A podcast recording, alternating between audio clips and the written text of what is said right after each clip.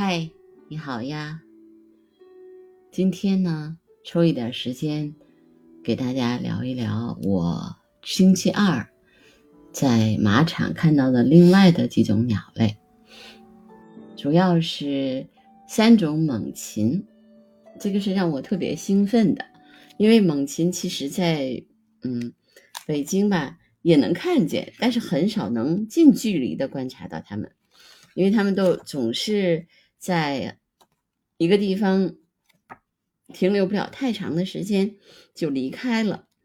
那尤其是游隼啊，我之前其实也是在呃河北的怀来见过游隼，那个地方叫桑园儿。那我第一次见到游隼，那个应该是在二零二零年的冬天，但是它很短，它就在那个地上面待了几分钟。然后就飞走了，完全看不到它的另外的样子。就是，但是这次就特别幸运，我不但拍到了这个游隼，而且还看见了它在那个水里面洗澡，而且是看起来是一只比较年轻的游隼，在那个一个比较浅的那种池子里面洗澡，洗了有两分多钟吧，把自己弄得特别干净。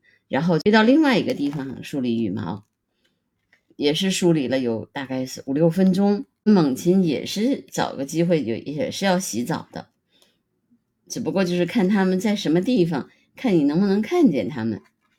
那我觉得这个游隼，哎，就很幸运的被我看见了它的这个行为。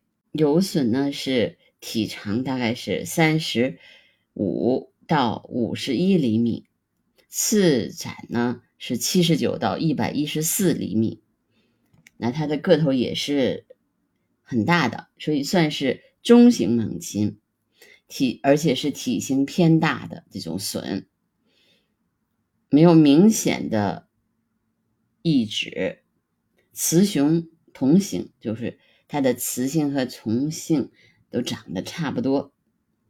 那么体羽根据亚种的不同有所变化。嘴和脚比猎隼大，尾下腹羽有横纹，不像猎隼那样是为白色的。眼圈呢也是比猎隼要显著一些。停留的时候给人的感觉是肩宽胸凸，像鸽子一样的胸。然后这次我就看见到了它各种各样的姿态。它多下来的时候看起来很。个子口可是不小，尾巴比较短，有的亚种就是身体是泛红的，腹部翅下腹羽、尾下腹羽可见密布的细横纹，眼下裂斑非常的重，头部有一个小小的头盔。亚成鸟的体色发黄，上密布褐色。细纵纹有点跟这个燕隼的亚成亚成鸟的粗重纹有点区别，眼睛下面的裂斑不及成鸟那样的明显。它主要是分布在中国的东部和西南部，藏南分布于全球各大洲。游隼是鸟类速度记录的保持者。俯冲的时速可达三百公里每小时，你看，比我们的车都要快三倍呢。研究显示，在结束俯冲时，身体所受的压力可达二十五倍重力，这是已知大型动物当中最大值。分布广泛，但是并不常见，比较喜欢单独或者成对的活动。栖息于各种开阔的生境，包括山地、丘陵、海岸、海岛、半荒漠、沼泽和湖泊的沿岸地带，也会到干枯的农田、耕地和春屯附近活动。凭借其出色的力量和速度，成为鹰猎活动的重要鹰种，因此也遭受到比其他猛禽更大的人为捕捉威胁。性情凶猛。多捕食于空中，飞行的迅飞飞行迅猛，而且动空中的动作不断的变化，捕食过程极具观赏性。捕食的主要对象是野鸭、鸠鸽、鸥类啊，中小型的雉类等等，偶尔也捕食一些鼠类和野兔等小型的哺乳动物。他发现猎物的时候，首先快速升空，占领制高点。锁定猎物，然后将双翅收拢，向猎物猛扑下来。接近时，常用脚击打猎物，使其失去飞行能力，再抓住慢带走，慢慢取食。